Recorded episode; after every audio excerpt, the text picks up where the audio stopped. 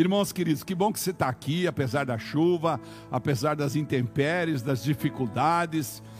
Sinta-se muito feliz em estar nesse lugar, porque você está no melhor lugar que você poderia estar num domingo à noite, em que Deus vai falar com o teu coração, eu tenho certeza disso, como tem falado com o meu coração, nesse tempo, nesse desafio, nessa palavra que Deus me deu.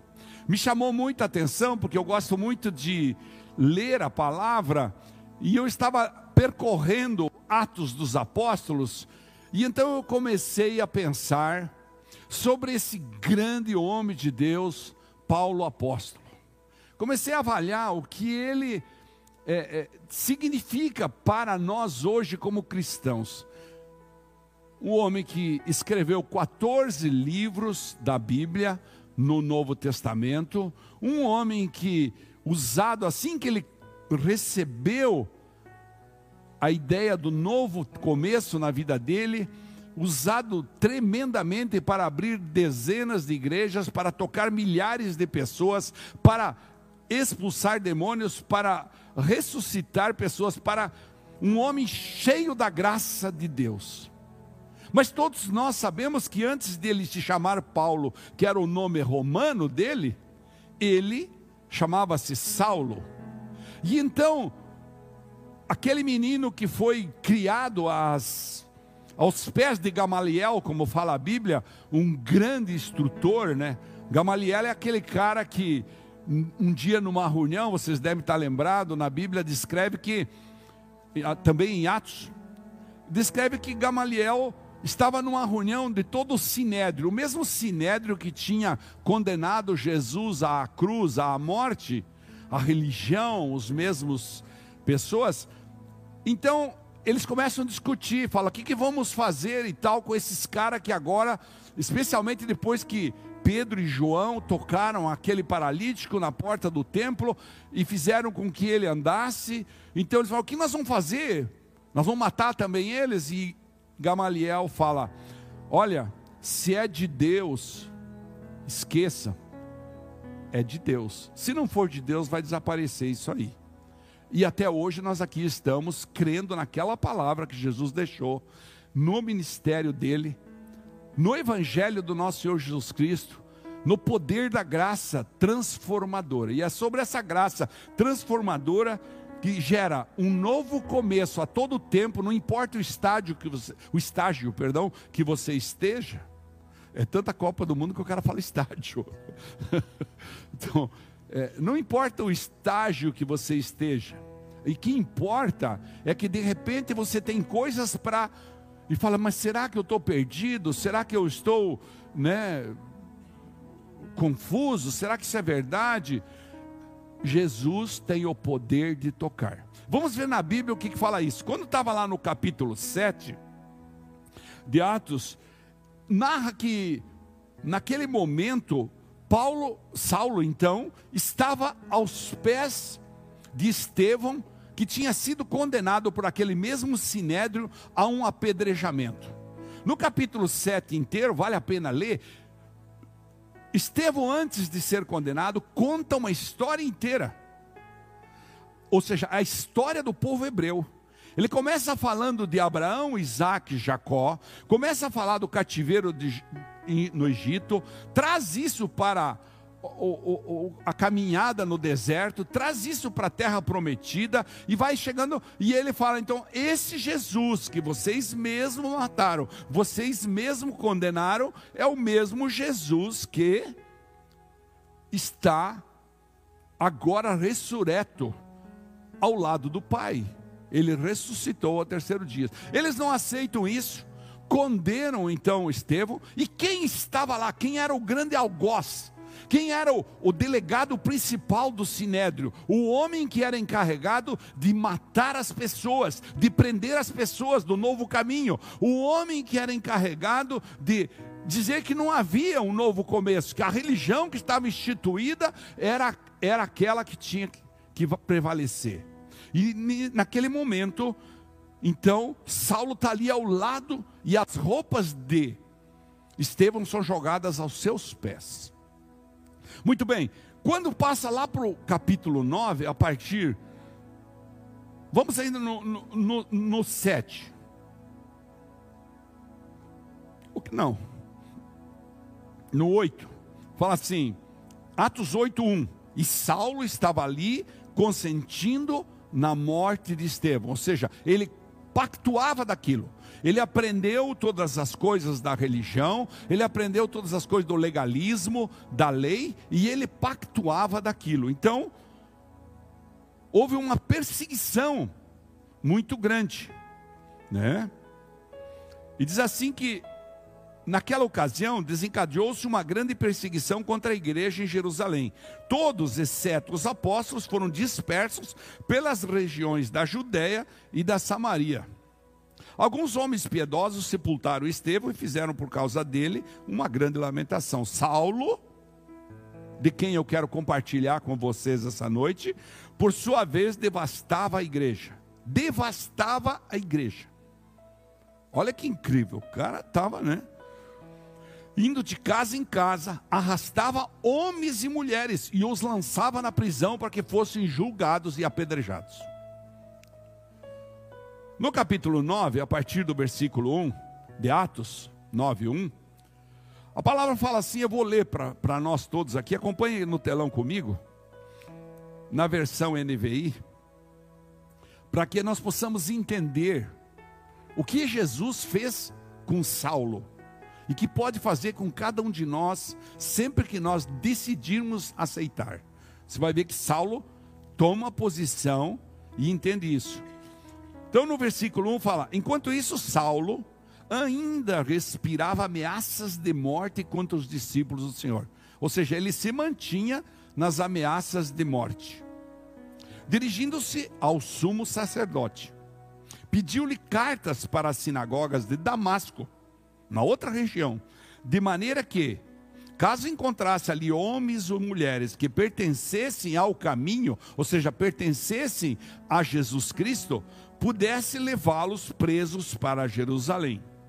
Em sua viagem, quando se aproximava de Damasco, de repente brilhou ao seu redor uma luz vinda do céu. Ele caiu por terra e ouviu uma voz que lhe dizia: Saulo, Saulo, por que me persegues? E ele pergunta: Quem és tu, Senhor? Ele já chama de Senhor. Ele entende o que, ele está enfrentando naquele momento. São assim os momentos da nossa vida, na hora do louvor, na hora da oração, na hora que a gente se põe de joelho para clamar. É num dia, de repente. Então ele diz: Quem és tu, Senhor?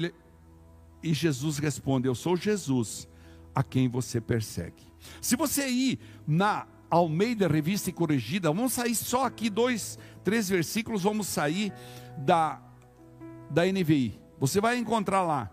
E ele, tremendo e atônito, disse: Senhor, que queres que faça?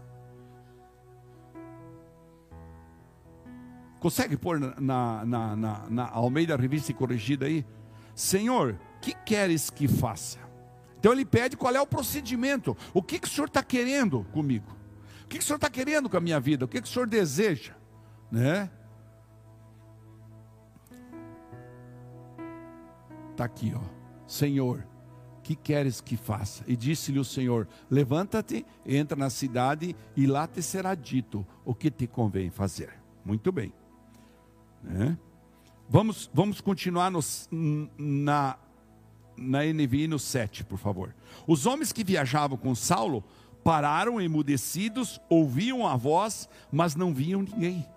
Preste atenção, eles estavam indo numa caravana em que Paulo era o líder, delegado pelo sumo sacerdote Anás, Caifás, toda aquela gente do sinédrio, e ele estava conduzindo aquele aquele número de cavaleiros que iriam prender todos os que encontrassem que dissessem que Jesus era o Messias que havia passado por ali. E eles diziam: não, aquele cara é um charlatão que nós matamos. A igreja tentava convencer eles da religião. E ele estava sendo o delegado, o, o, o, o policial muito culto a prova disso são todos os livros que ele escreveu, sempre teve muita sabedoria. Então ele diz: Olha, ouviam a voz, daquela voz que falou para Saulo: Por que me persegues? E, mas não viam ninguém. Saulo levantou-se do chão e, abrindo os olhos, não conseguia ver nada. De repente, as escamas, né? E os homens o levaram pela mão até Damasco. Por trás, por três dias, ele esteve cego. Não comeu, nem bebeu. Em Damasco havia um discípulo chamado Ananias. O Senhor o chamou numa visão e disse: Ananias, eis-me aqui, Senhor. Respondeu ele. E o Senhor lhe disse: Vá à casa de Judas, na rua chamada Direita, e pergunte por um homem de Tarso chamado Saulo. Ele está orando numa visão, viu um homem chamado Ananias, eu acho que Deus falou para ele que é você, né? Está entendendo? Chegar e impor-lhe as mãos para que voltasses a ver. E Ananias, assustado, responde: Senhor, eu tenho ouvido muita coisa a respeito desse homem e de todo o mal que ele tem feito aos teus santos em Jerusalém. Ele chegou aqui com a autorização dos chefes dos sacerdotes para prender todos os que invocam o teu nome. Mas o Senhor disse a Ananias: Vá, entre este homem é meu instrumento escolhido. Olha que lindo. Como? Não era o perseguidor? Não. Jesus fala para o Ananias, o profeta: Vá, esse homem é meu instrumento escolhido para levar o meu nome perante os gentios e seus reis e perante o povo de Israel. E então, e então vem o versículo para nós pensarmos juntos. Mostrarei a ele quanto deve sofrer pelo meu nome. Diga comigo, mostrarei a ele o quanto deve sofrer pelo meu nome. Então tem que acabar com aquela história do evangelismo, do evangelho sem arrependimento, do evangelho sem renúncia, a gente falava hoje no carro, né? Não existe esse negócio de evangelho sem renúncia, evangelho sem arrependimento, evangelho que se comuna com o pecado, com a injustiça, o evangelho que se comuna com os desvios sexuais, o evangelho que se comuna com uma sociedade podre. Não, o evangelho é chamado para sofrer, o evangélico é chamado para sofrer, para testemunhar a glória de Jesus e para dizer que há um novo caminho, que é o que estavam fazendo aqui. Então Ananias foi entrou na casa, pôs as mãos sobre Saulo e disse: Irmão Saulo, o Senhor Jesus, que apareceu no caminho por onde você vinha, enviou-me para que volte a ver e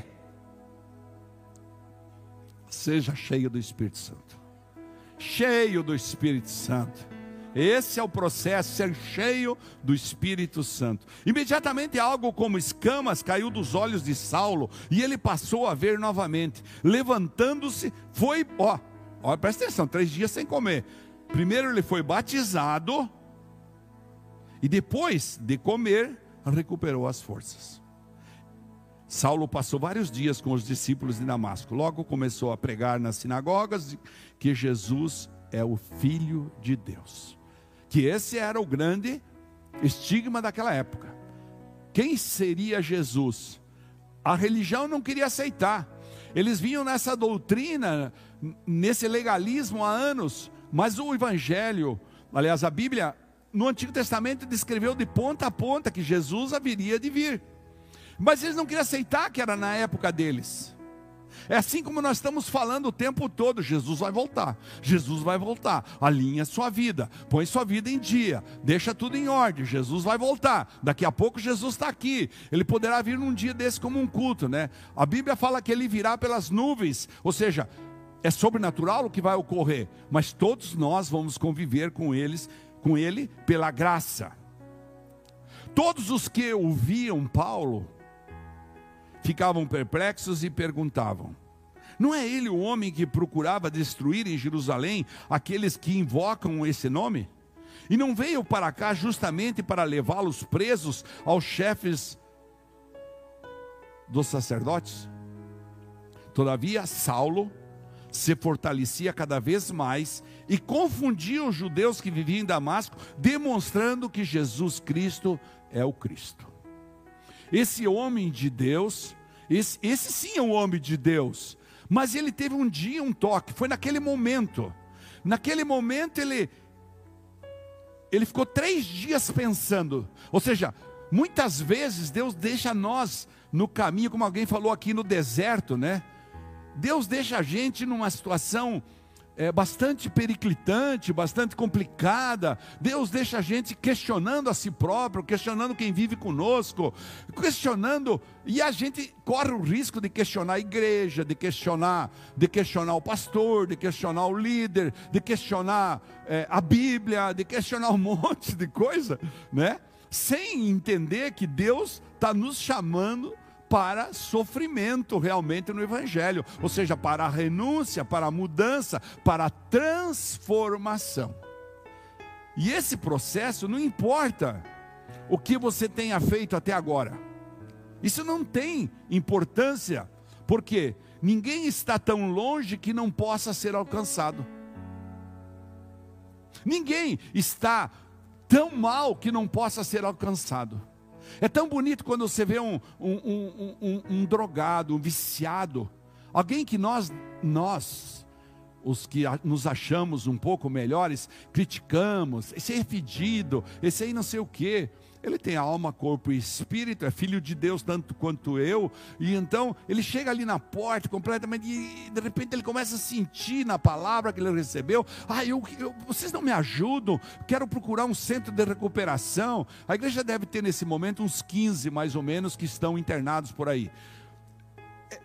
É, é, lindo de ver a pessoa voltar e no tempo vir aqui, de repente está sentado aqui na igreja, de repente está testemunhando nos jovens, de repente está contando a história, ou então ele sai de lá e fala: Eu vou pra, voltar para Londrina, onde eu deixei minha família arrasada, e vou lá, eu vou para Brasília esses tempos, eu vou para o Rio de Janeiro, eu vou voltar para o lar que eu estava. Então, isso é, é, é o milagre que Deus faz. Mas será que Deus só faz naqueles lá, como alguém disse para mim: Ah, eu não tenho uma vida pregressa como como o senhor teve. Eu não fui prostituto como o senhor foi. Eu não fui sem vergonha como o senhor foi. Eu não fui. É, todas aquelas coisas que falam, né? E de fato eu fui. Mas de repente, um dia Deus mandou eu pensar, como mandou Saulo. Deus mandou, vá pensar, cara. Toma uma decisão. O que, que você quer? Eu chamei você, mas você precisa tomar uma decisão. E é isso que essa noite eu quero falar para você, de uma palavra chamada um novo começo, né? Se quiser pôr aqui para mim, por favor. Essa é a grande esperança da mensagem cristã. Nem, nenhuma quantidade ou profundidade de erro que você tenha praticado em seu passado pode impedir a graça de Deus.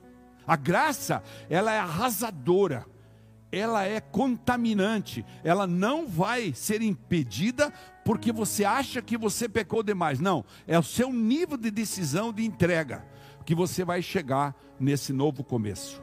Se duvidar disso, lembre-se então de Saulo, dessa história que acabamos de ler, o impetuoso fariseu religioso que foi para Tarso.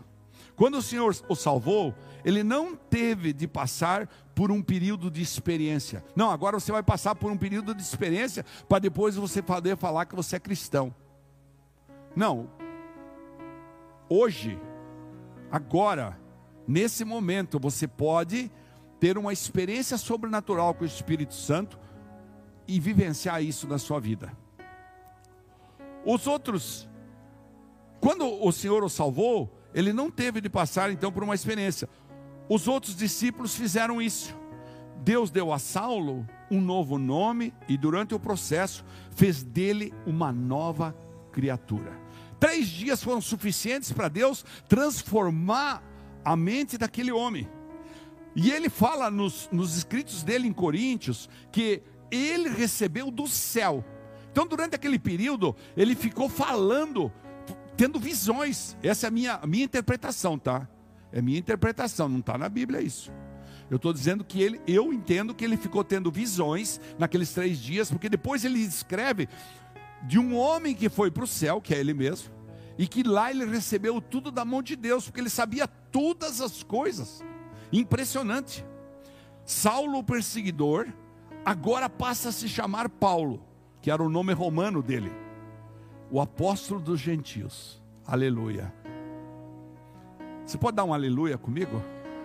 É isso, só para nós acordar e dar um aleluia. Glória a Deus. É isso que torna a graça tão surpreendente. É isso que torna a graça tão maravilhosa.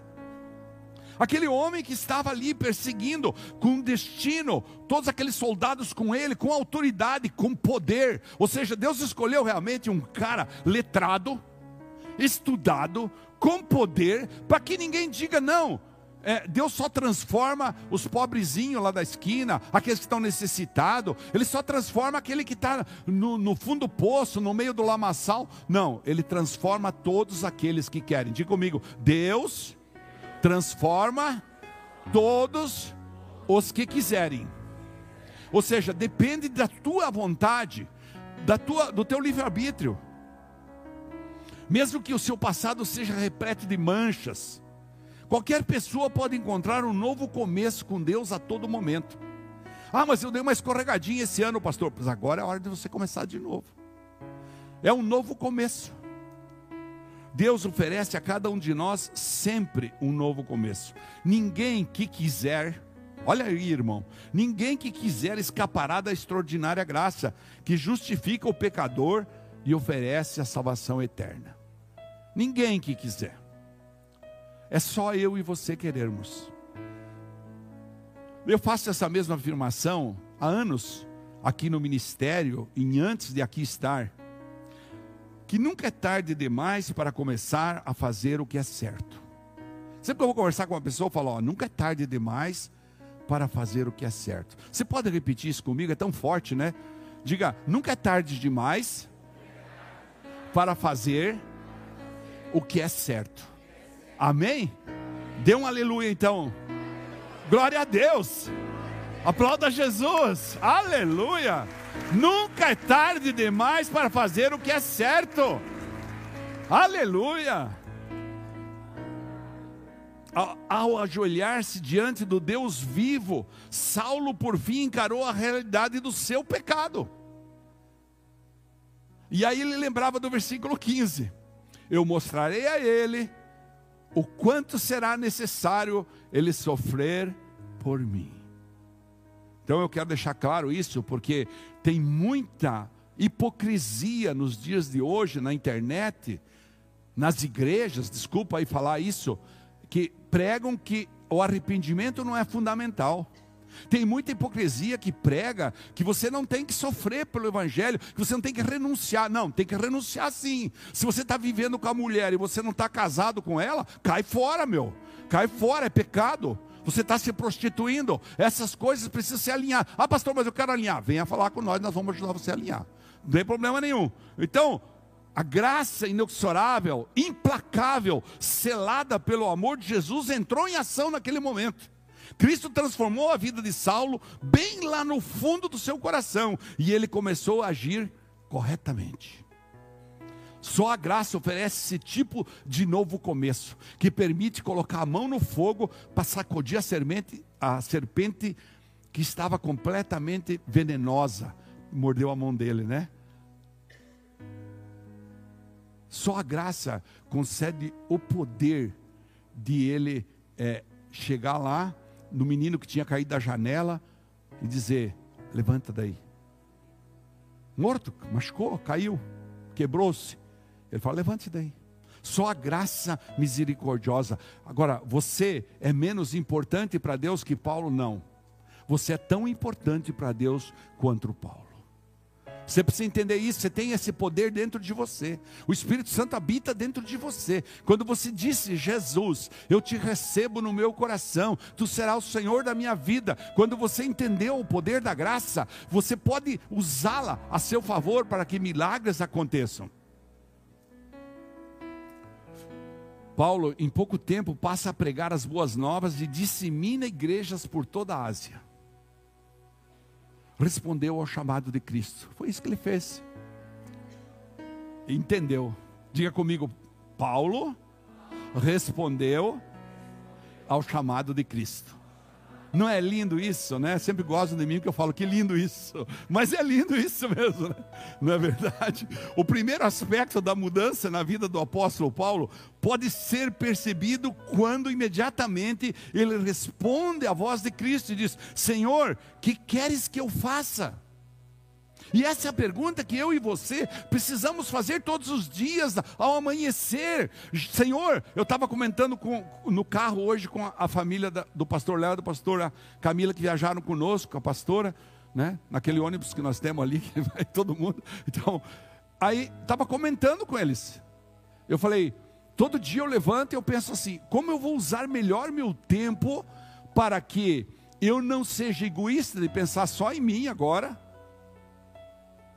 70 anos, financeiramente estável, não tiro dinheiro da igreja, graças a Deus, não quero aqui me ufanar, mas é importante saber, porque a pessoa veio nós chegar aqui de, de Volvo, fez assim, ó, esses caras estão ficando bem, a igreja está boa, a igreja está dando muito dinheiro, né? Tá não, é nós é que estamos dando muito dinheiro. Então esse processo precisa ser esclarecido sempre. É bem assim, não é assim, pastor? É, nós é que sabemos. Quando eles ligam lá e falam, precisa trazer 5 mil, precisa trazer 8 mil, precisa trazer 12 mil. Porque todo mundo vai para os retiros. Quanto que faltou para o retiro das crianças que você falou para mim essa semana? 8 mil real a igreja no retiro das crianças. Agora tem a canta, chegou os microfones lá, chegou, viu pastor? Chegou os últimos microfones. Pois é. Compra no cartão de quem? Uhum. Essa é a pergunta. A per... Senhor, que queres que eu faça? Foi o que eu disse para ele. E ele falou assim: lá na UTI, quando, quando Deus me deu o projeto do Fome Solidária, Deus falou comigo: o que você vai fazer com todos os talentos, os ensinos, a experiência que eu te dei de vida? O que você vai fazer? Eu quero que você dê de comer para o pobre. Então é tão bonito, nós estamos guardando a cesta, nós temos umas duzentas e poucas cestas aí, na véspera de Natal, quando faltar três dias, quatro dias para o Natal, nós vamos pegar o Glaico, todas essas pessoas que estão envolvidas aí no projeto, agora pegue 15 cestas aqui, você vai distribuir nas casas dos pobres, pegue mais 15, pegue mais 15, que lindo que é nós poder fazer um Natal para aquele que está sem esperança, aquele que só cata papel para pagar o que, ele, o que ele retirou no mercadinho do bairro, bem caro, com o dinheiro de ontem para pagar com a catação de hoje. É, nós vamos poder amar essas pessoas. Naquele momento, Senhor, que queres que eu faça? Foi um momento profético na vida do Paulo. Quando você fala para Jesus, Senhor, que queres que eu faça? Ele vai dizer para você, ele vai dizer para você, reparta um pouco o seu tempo, não seja tão, tão, olhe para a palavra, aqueles que, que dedicam tempo para o meu ministério, para a minha vida, para o meu reino, aqueles que dedicam tempo de oração, esses são os que eu vou galardear. É simples.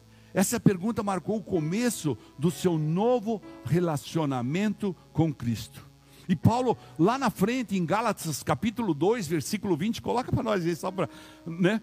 Paulo fala assim: Eu fui crucificado com Cristo, assim já não há, não sou eu quem vive, mas Cristo vive em mim.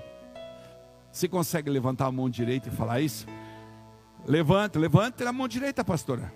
É, diga assim: Eu fui crucificado com Cristo, assim já não sou eu quem vive, mas Cristo vive em mim. A vida que agora vivo no corpo, vivo-a pela fé no Filho de Deus, que me amou e se entregou por mim. Aleluia! Aleluia! Aplauda o Senhor Jesus. Olha que lindo!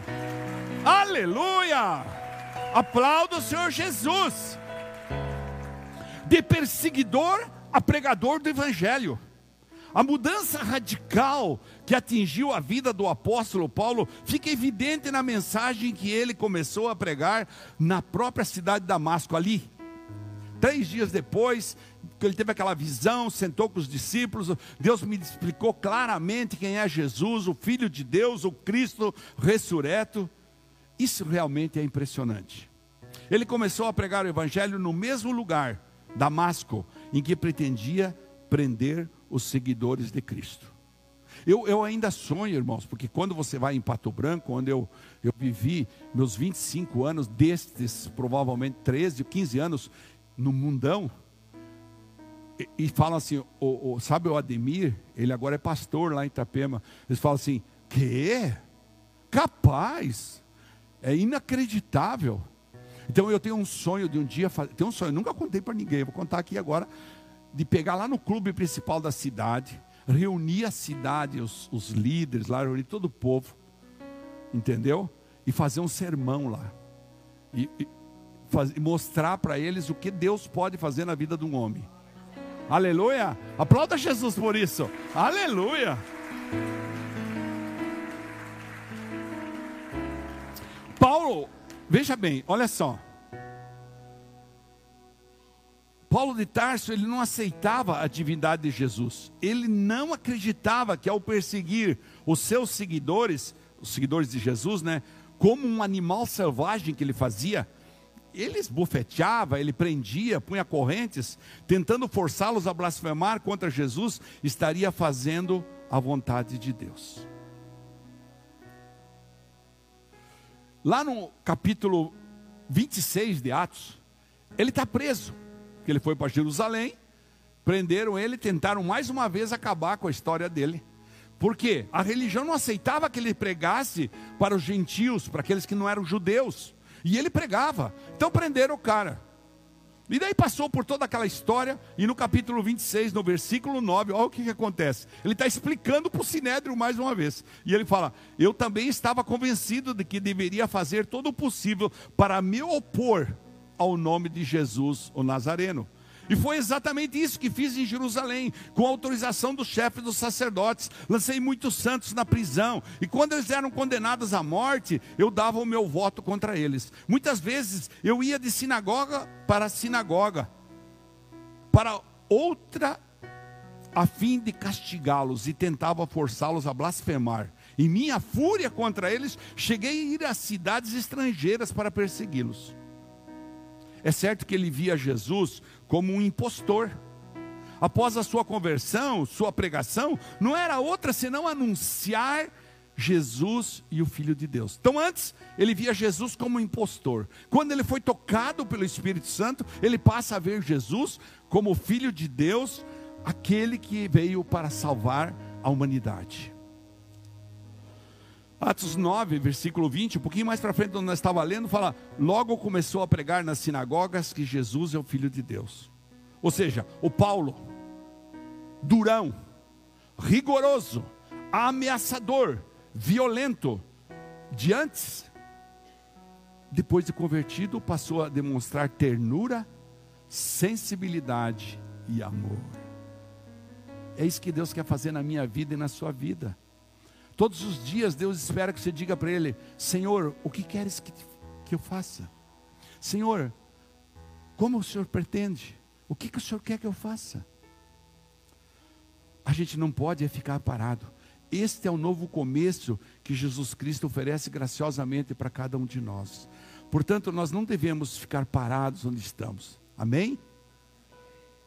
Vou repetir: nós não devemos ficar parados onde estamos.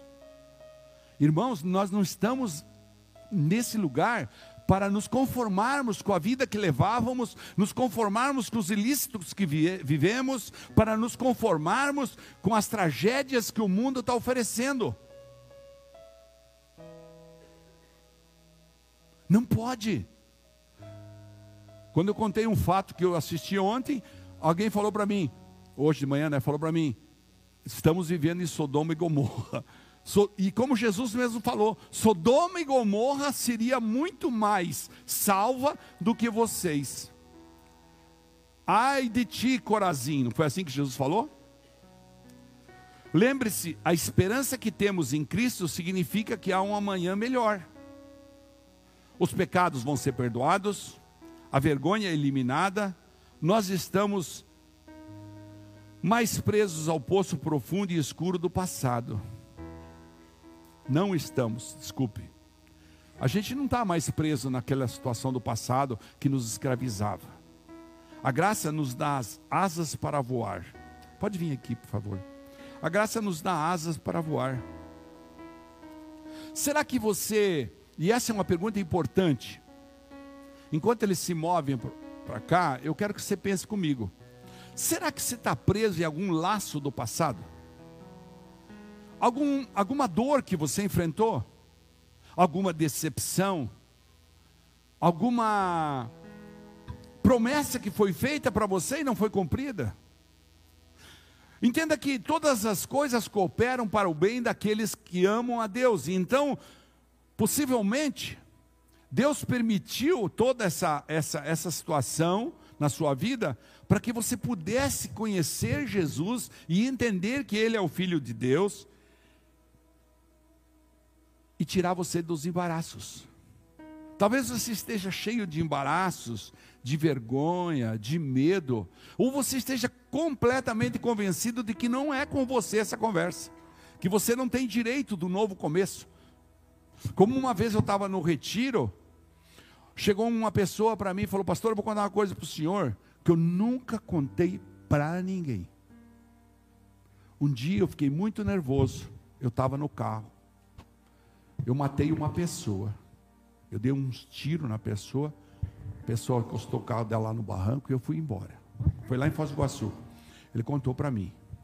E eu falei para ele: Uai, comece de novo. Mas eu não consigo vencer isso. É porque você não pagou isso. Você tem que se arrepender. E na justiça humana, vá lá na delegacia e diga: Olha, eu sou aquele cara que matei. Eu quero que pegue um advogado, você tem direito da lei, vai lá, se apresente direitinho. Ele foi, se apresentou. Tinha corrido um longo tempo do processo, do que tinha acontecido. Ele narrou tudo, fui eu que fiz isso e tal, com o advogado. Respondeu em liberdade. Daí, o que aconteceu? Pelo fato dele ir contar, o juiz determinou que ele ia fazer trabalhos sociais. E fez todos os trabalhos sociais possíveis. E acabou aquele peso dentro dele. Agora, se no humano isso é possível, imagine no espiritual, com a graça vivificadora de Jesus. Então, essa, essa é a noite para você pensar e dizer para Jesus: O que queres que eu faça? Por favor, fique de pé. Esse modo de pensar, de que eu nunca vou sair dos embaraços, de que eu não tenho direito, de que a salvação está muito longe, esse modo de pensar, irmãos, ele é exclusivamente de Satanás. É ele que gosta de paralisar as nossas convicções. É Satanás que gosta de de nos convencer dessas coisas. Não, Jesus quer que você não permita que ele tenha esse poder em sua vida. Ao seu redor aí, na cidade, aqui na casa onde você mora, existem centenas de pessoas que têm tanto direito à graça quanto você. O Senhor as tirou misericordiosamente de seu poço de pecado. Então, se ele fosse, pôde transformar Saulo de Tarso, envolvido nessa perseguição assassina, em um apóstolo que todos nós conhecemos, pregador da graça, aquele que deu a mensagem da graça, ele pode também mudar a minha vida, a sua vida. Olhe para frente. Quando puder, essa noite, antes de deitar, leia o Salmo 103. Eu vou, eu vou ler só alguns versos aqui, que fala: Bendiga o Senhor a minha alma, não esqueça nenhuma de suas bênçãos. É Ele que perdoa todos os nossos pecados e cura todas as suas doenças que resgata a sua vida da sepultura e o coroa de bondade e compaixão, que enche de bens a sua existência, de modo que a sua juventude se renova como a águia. Essa noite, puder fazer o favor de baixar a luz, essa noite, eu quero convidar você. O Espírito Santo está nesse lugar. Eu quero convidar você a pensar: Jesus, o que queres, o que, queres que eu faça? Certamente o Espírito Santo está falando com muitos aqui. Assim como Paulo, depois, Saulo e então depois Paulo, Naquele momento passou três dias ali, provavelmente tendo visões, pensando, ao ponto que quando Ananias chegou ali, as escamas dos seus olhos caíram e ele passou a ver. Que caiam escamas essa noite dos nossos olhos e nós possamos ver a misericórdia do Criador. Nós possamos ver. Nós vamos cantar um hino, uma canção. E enquanto cantamos, pense, em mim. Pense na graça vivificadora que está à sua disposição. Ele estende a mão para você essa noite e diz: Vem, filho amado, vem, filha amada. graça me sustentou. Ela me basta com certeza. Mas eu sei Você que o seu mesmo. poder Se se aperfeiçoa na minha minha Quando eu entendo que sou fraqueza. fraca, que sou forte. E quando eu me A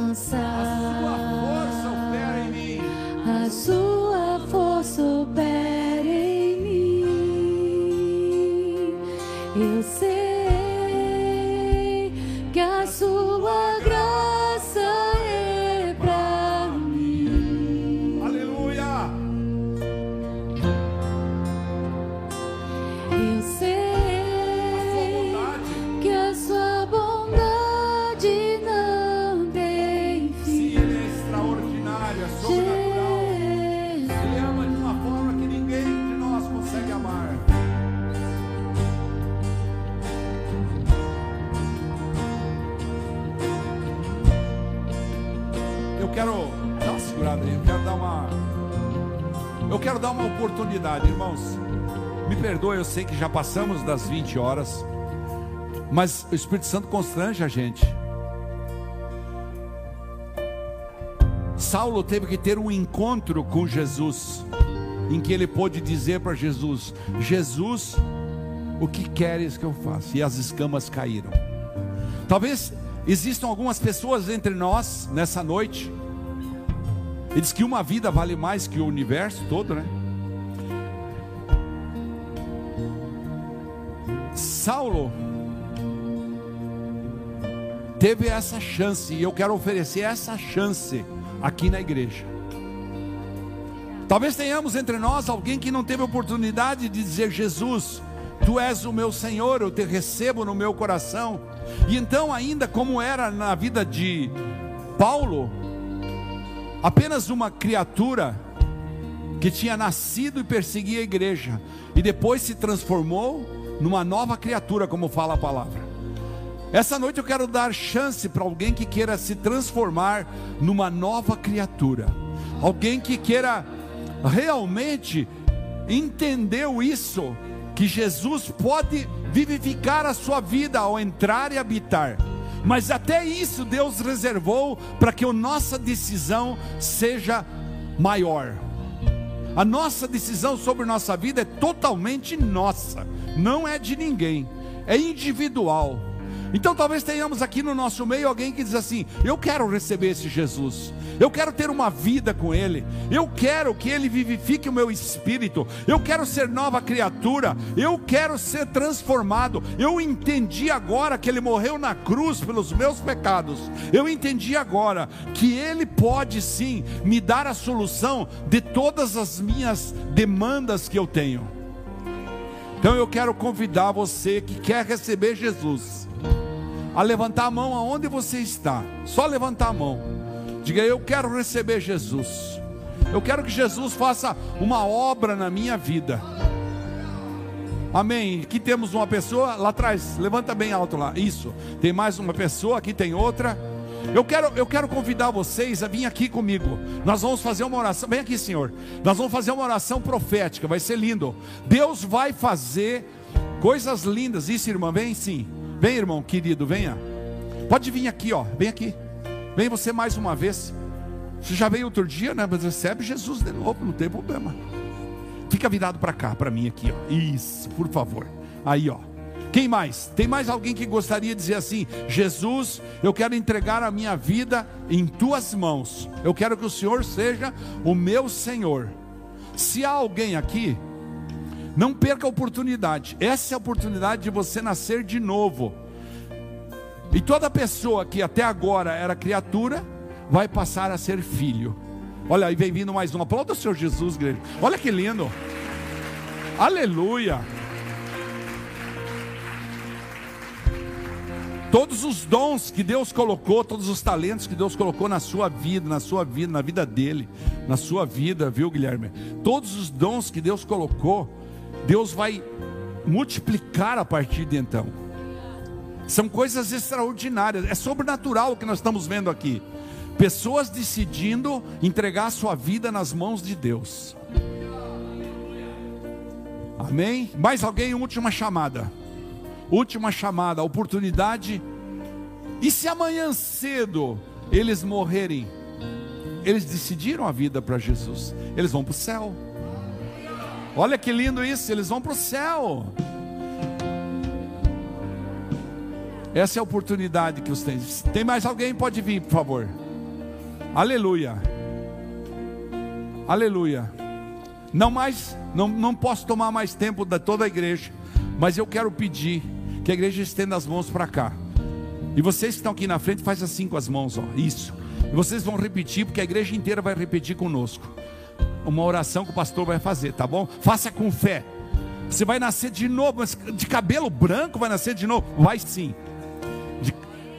Deus trouxe o Senhor aqui para o Senhor ter um encontro com Ele. Um encontro verdadeiro com Ele. Viu, meu filho? Você vai ter um encontro verdadeiro com Ele.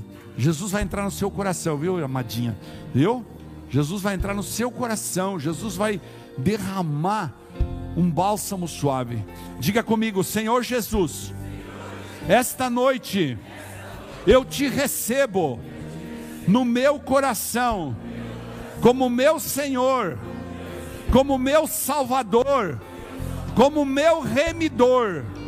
Vem reinar em minha vida, entra em mim faz morada em mim, seja o meu Senhor. Por isso e para isso, eu me arrependo de todos os meus pecados que eu cometi até hoje. Eu te peço, tem misericórdia de mim, porque eu creio no milagre da cruz, em que o Senhor se fez homem, padeceu, morreu na cruz, foi sepultado pelos meus pecados e ressuscitou ao terceiro dia para me dar a vida eterna. Essa esperança que nasce dentro de mim, esta noite, jamais será perdida. Eu te amo, Jesus. Eu te quero, Jesus. Amém. Aplauda o Senhor Jesus. Aleluia. Deixa eu falar três coisas. Fica aqui. Bem mais pertinho aqui. Deixa eu falar três coisas para vocês. Três coisas. Primeira, leia a Bíblia. Leia, comece no Evangelho de João, que é o Evangelho do amor. No capítulo 3 você vai entender tudo que o pastor está explicando aqui agora, tá bom? A segunda coisa, agora vocês não são mais criatura, vocês são filhos. Vocês podem clamar a Ele: Aba, Pai, Aba, Paizinho, o que é que tu queres que eu faça? O que é que tu queres que eu faça? Esse é o pedido, amém? E a terceira coisa, eu quero, acenda a luz, quero que você volte para lá, volte para lá, olhe para lá. Essa é a família que você ganhou hoje, ó. Agora vocês têm uma família, vem aqui com nós. Tem uma família. Guilherme está aqui, glória a Deus. Pode voltar para os seus lugares. Aleluia. Vamos cantar a canção.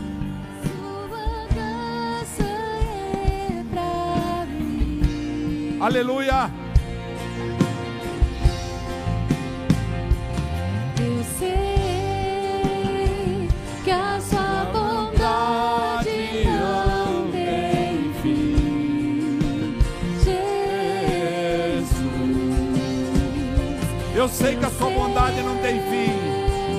Que a tua Graça é pra mim. Diga Diga para Ele: Eu sei que a tua graça é para mim.